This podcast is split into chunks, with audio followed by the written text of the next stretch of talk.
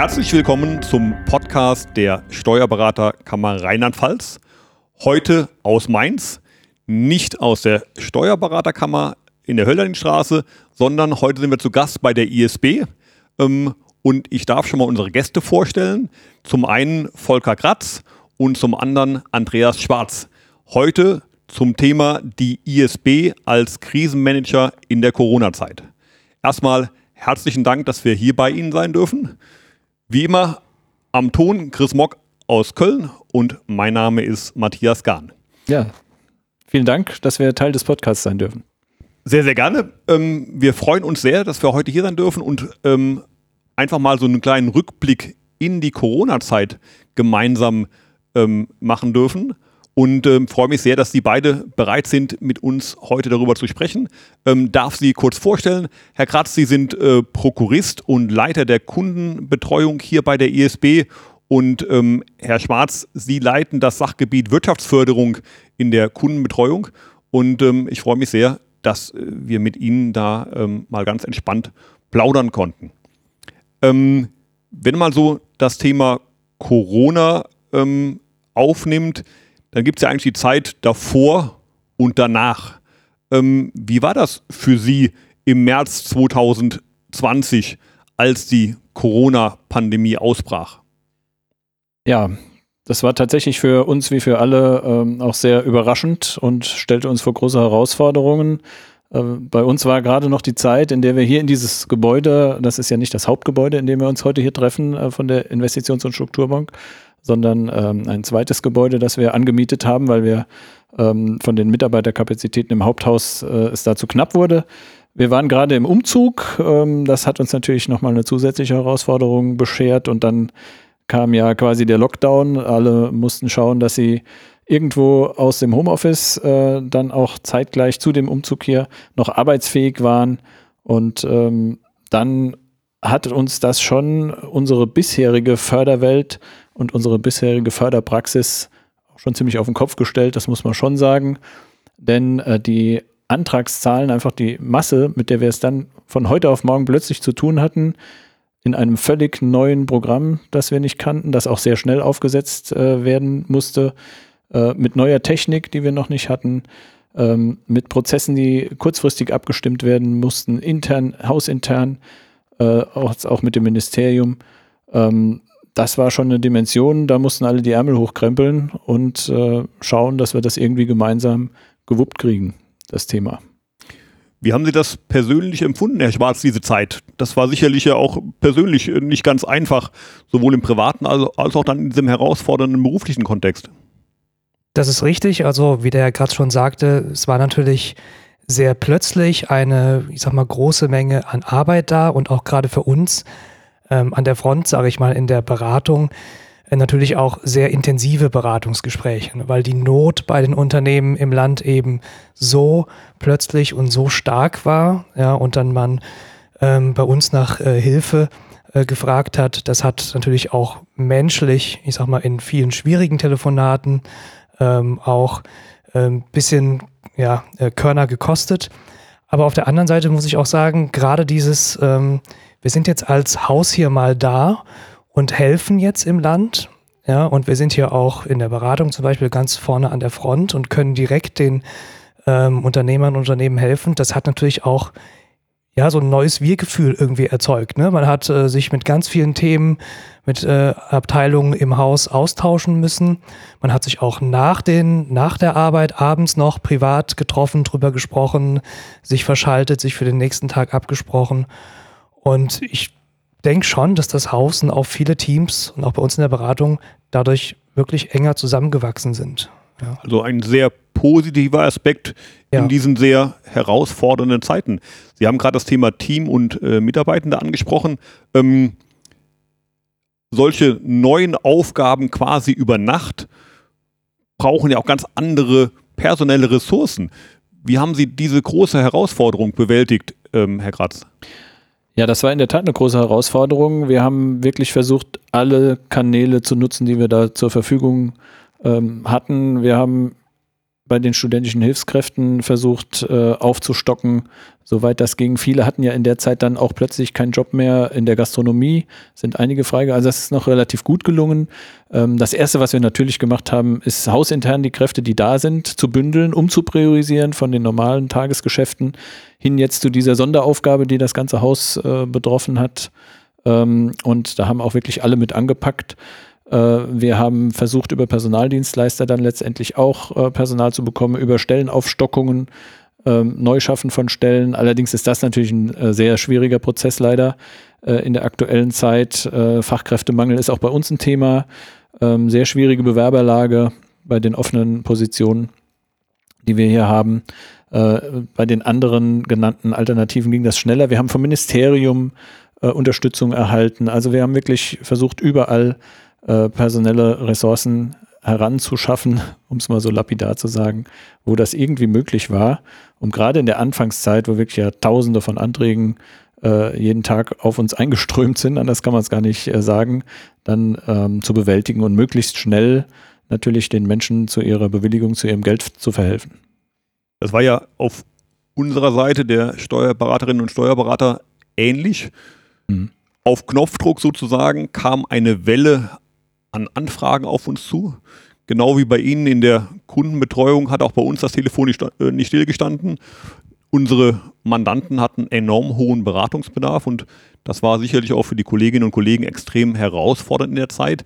Ähm, wir haben es mal recherchiert. Ähm, es gab bis heute seit April 2020 17 teilweise extrem unterschiedliche Corona-Hilfen, ähm, was sie ja sicherlich auch inhaltlich dann nicht nur personell, sondern auch inhaltlich vor große Herausforderungen gestellt hat.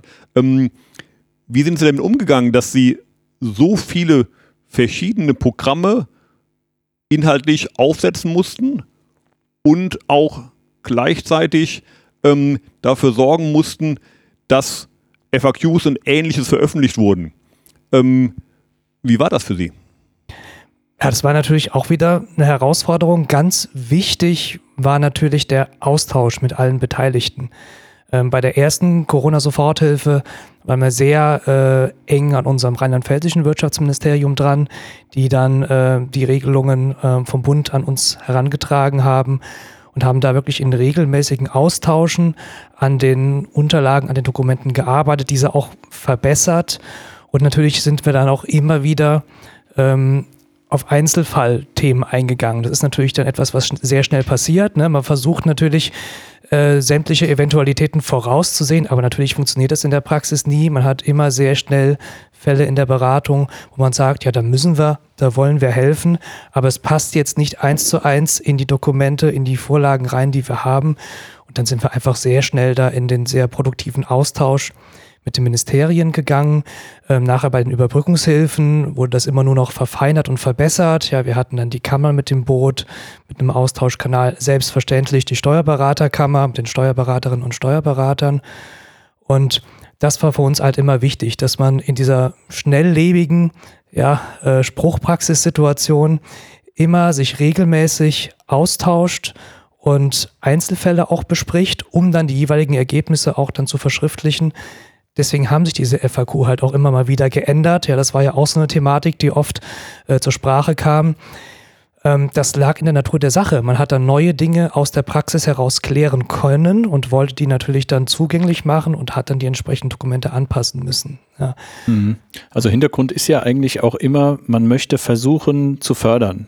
Also man könnte ja auch hingehen und sagen, wir legen jetzt die Verwaltungsvorschrift, wie sie uns vom Bund oder vom Land vorgegeben worden ist, eins zu eins aus und dann müssen wir halt ablehnen im Zweifel. Ne? Aber man versucht ja immer, äh, da man ja auch äh, sich dessen bewusst ist, dass die Verwaltungsvorschrift sehr schnell gestrickt werden musste und dann nicht jeden Einzelfall irgendwo äh, im Vorhinein theoretisch zumindest in Betracht gezogen hat, ähm, dass man hier äh, die Graubereiche dann zugunsten der Antragstellenden und äh, derjenigen, die die Förderung dann erhalten sollen, auch auslegt. Das bedarf einer Abstimmung mit dem Mittelgeber, auch manchmal intern zunächst mal. Hatten wir den Fall schon mal, ist der schon entschieden? Haben wir ähnliche Fälle gehabt? Ähm, ich muss sagen, dass äh, die Abstimmung mit dem Wirtschaftsministerium bei den Corona-Soforthilfen, das war wirklich super. Also ich habe, äh, die lief auch sehr viel über mich und ähm, zentral Und ich hatte meinen Ansprechpartner im Wirtschaftsministerium. Ich weiß noch, manchmal habe ich äh, abends dann dem eine Frage gestellt, morgens früh hatte ich die Antwort und dann ging es weiter. Ne? Aber es waren eben sehr viele Fragen und dadurch war es im Einzelfall dann äh, für den einen oder anderen doch, doch ein bisschen längerer Prozess, bis er dann eine Rückantwort bekommen hat. Ja. Der Punkt, den, den Sie ansprechen, ist ja ganz wichtig. Ähm, man könnte ja meinen, durch die, ich sag's mal, ständige Aktualisierung der FAQs ähm, wurde Unsicherheit erzeugt, aber eigentlich ist ja genau das Gegenteil der Fall.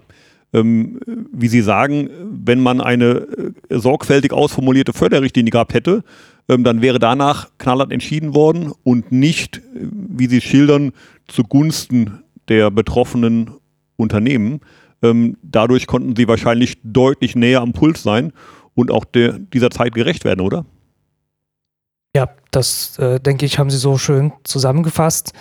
Ähm, Grauzonen, wie der Kollege Graz schon sagte, ähm, gibt es natürlich immer. Natürlich äh, äh, kann man natürlich Verwaltungsvorschriften so schreiben, dass es weniger gibt, dass es mal mehr gibt, aber hier war aufgrund der Geschwindigkeit des Ganzen ja, einfach das schon in der Natur der Sache, dass es sehr viele Grauzonen gab. Und da war es uns einfach wichtig, das, wo es geht, im Sinne der Unternehmen auszulegen. Und hat natürlich hier und da zu längeren Klärungen vielleicht geführt, zu umfangreicheren Dokumenten, die man dann vielleicht auch als Steuerberaterin, Steuerberater dann durchforsten musste. Aber ich denke, am Ende des Tages sind wir damit dem Ziel gerecht geworden, so viel es geht, wirklich fördern und helfen zu können. Ja. Mhm. Und Sie müssen Entscheidungen auch auf eine solide, abgestimmte Grundlage stellen. Äh, denn wenn das nicht passiert, dann kommt irgendwann vielleicht der Bundesrechnungshof, der Landesrechnungshof und hinterfragt auch diese Entscheidung, wenn das nicht fundiert äh, argumentiert ist, warum sie das äh, so ausgelegt haben, äh, kann es natürlich auch zu Rückforderungen kommen. Das möchte natürlich auch keiner. Definitiv also soll es ja möglichst viel Sicherheit für die Antragsteller entsprechend geben. Sie haben es schon ein bisschen durchklingen lassen. Die Antragsbearbeitung war sehr, sehr komplex. Ähm, wie können wir uns als das Außenstehende uns das vorstellen? War das vor allen Dingen händisch der Fall? Gab es eine Software, die es unterstützt hat? Das war ja auch für Sie komplettes Neuland und äh, nicht lange planbar. Mhm. Also tatsächlich mussten wir da sehr schnell reagieren und auch sehr schnell dazulernen. Äh, wir haben da täglich dazugelernt im Prozess. Es war ja ein postalischer Prozess. Man konnte sich zwar das Antragsformular runterladen, aber das auch händisch im Zweifel ausfüllen.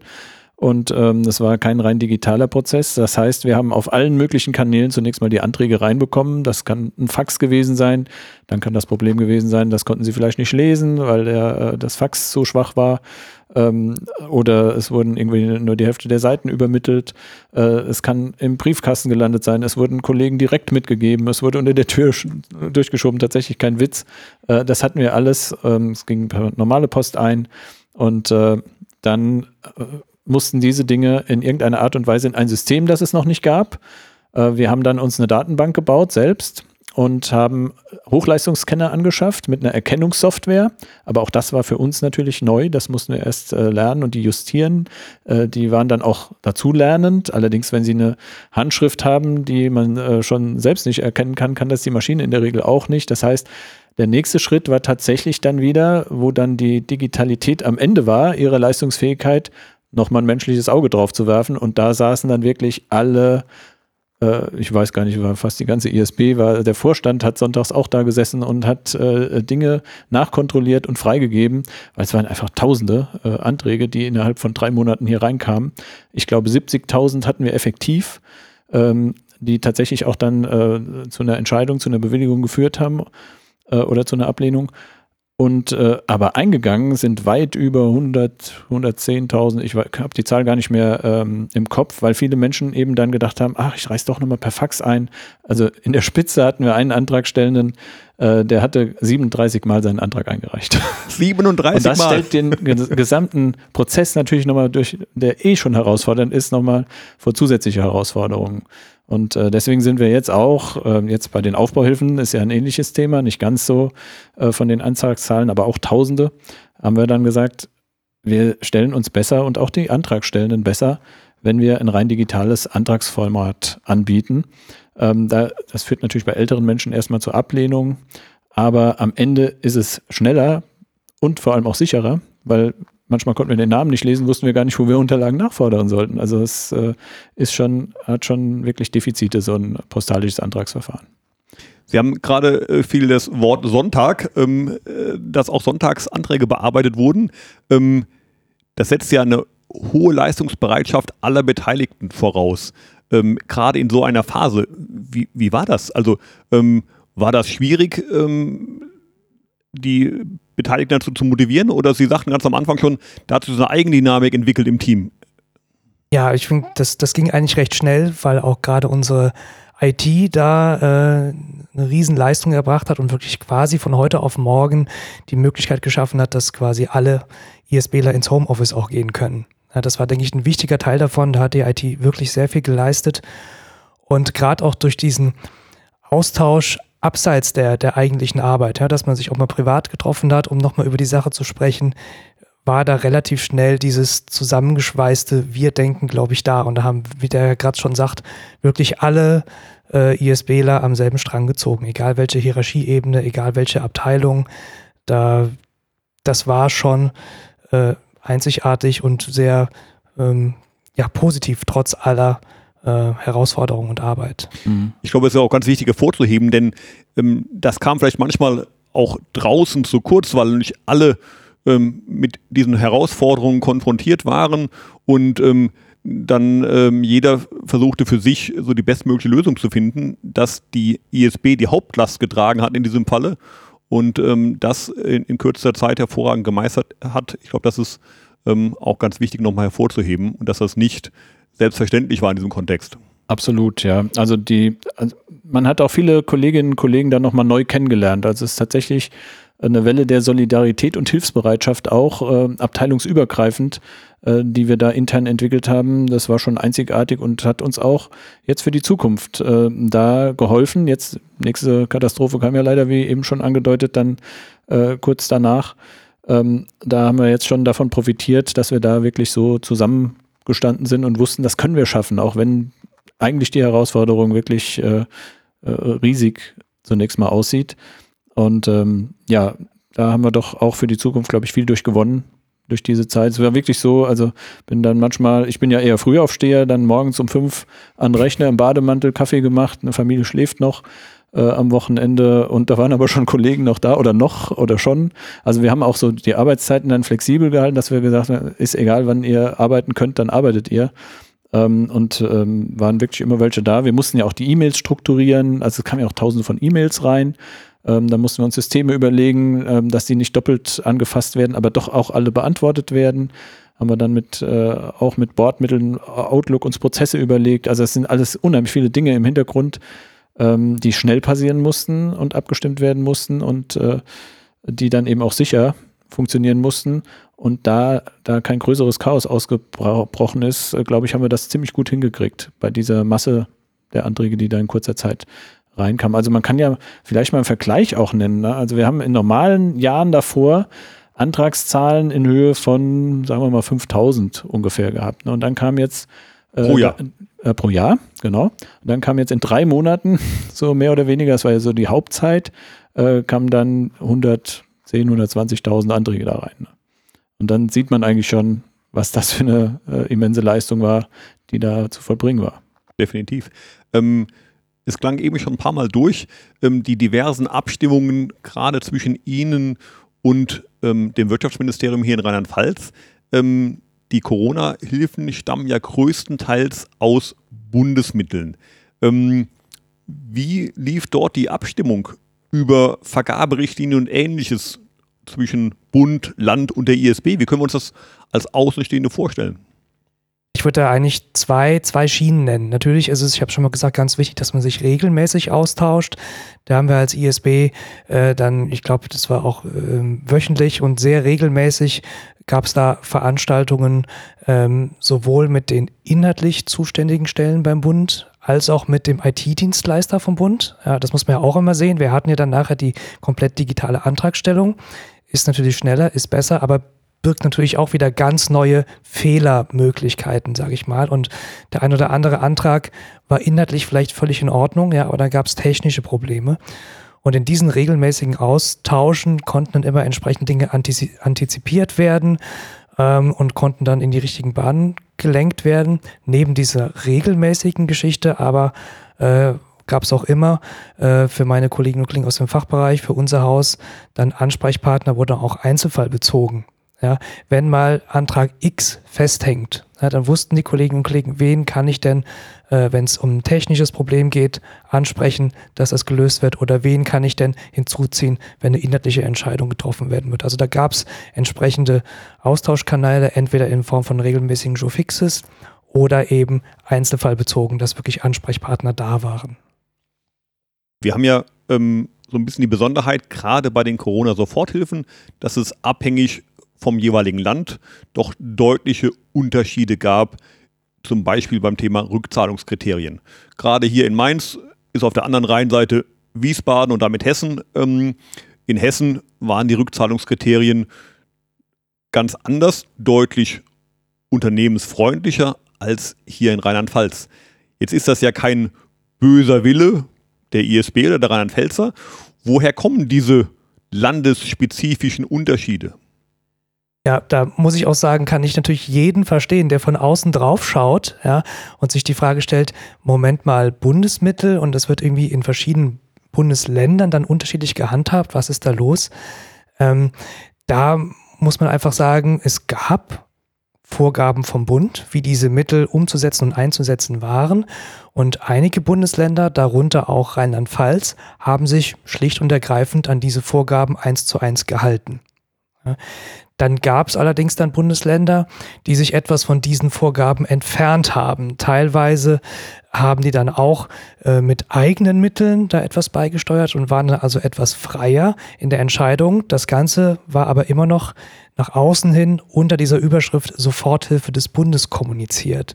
Und daher kam diese Situation, dass wir scheinbar diesen Flickenteppich hatten, ähm, weil einfach Rheinland-Pfalz zum Beispiel sich eins zu eins an die Vorgaben vom Bund gehalten hat und andere Bundesländer teilweise da freier unterwegs waren, teilweise auch weniger geprüft hatten, was ja auch dann hier und da zu Problemen geführt hat, bis hin zu einem tatsächlichen Auszahlungsstopp, den man ja teilweise haben musste aufgrund von zu vielen äh, Betrugsfällen. Und das war ja dann auch mit der Grund, warum bei den kommenden Hilfen, sprich den Überbrückungshilfen etc., die Beratung sehr stark dann beim Bund zentralisiert wurde, um eben da den Daumen drauf zu haben und diesen Eindruck des Flickenteppichs da überhaupt nicht aufkommen zu lassen. Ja, ich glaube, wir konnten jetzt ganz gut ähm, ähm, gemeinsam rausarbeiten, wie nachhaltig sich hier die ISB aufgestellt hat und vor allen Dingen in wie kurzer Zeit sich die ISB hier als Krisenmanager in der Corona-Zeit aufgestellt hat. Ähm, Vielen Dank an Sie beide, Herr Kratz und Herr Schwarz, für diese Informationen, auch für den Blick hinter die Kulissen. Ich glaube, ähm, das macht es für die Zuhörenden teilweise deutlich einfacher zu verstehen, warum wurden manche Dinge so gemacht, wie sie gemacht wurden in der Corona-Zeit von Seiten der ESB. Ähm, von unserer Seite, von Seiten der Steuerberaterkammer ganz herzlichen Dank auch für, die, ähm, für den Austausch in dieser Zeit und für die gemeinsamen Veranstaltungen, die wir durchführen durften. Äh, das hat, glaube ich, allen Beteiligten geholfen, um die Herausforderungen, die für alle immens waren, bestmöglich gemeinsam meistern zu können. Und Ihnen beiden ganz herzlichen Dank, dass wir heute hier zu Gast sein durften und allen Zuhörern schönen Dank fürs Zuhören und bis bald. Tschüss. Tschüss, vielen Dank. Sehr gerne. Tschüss.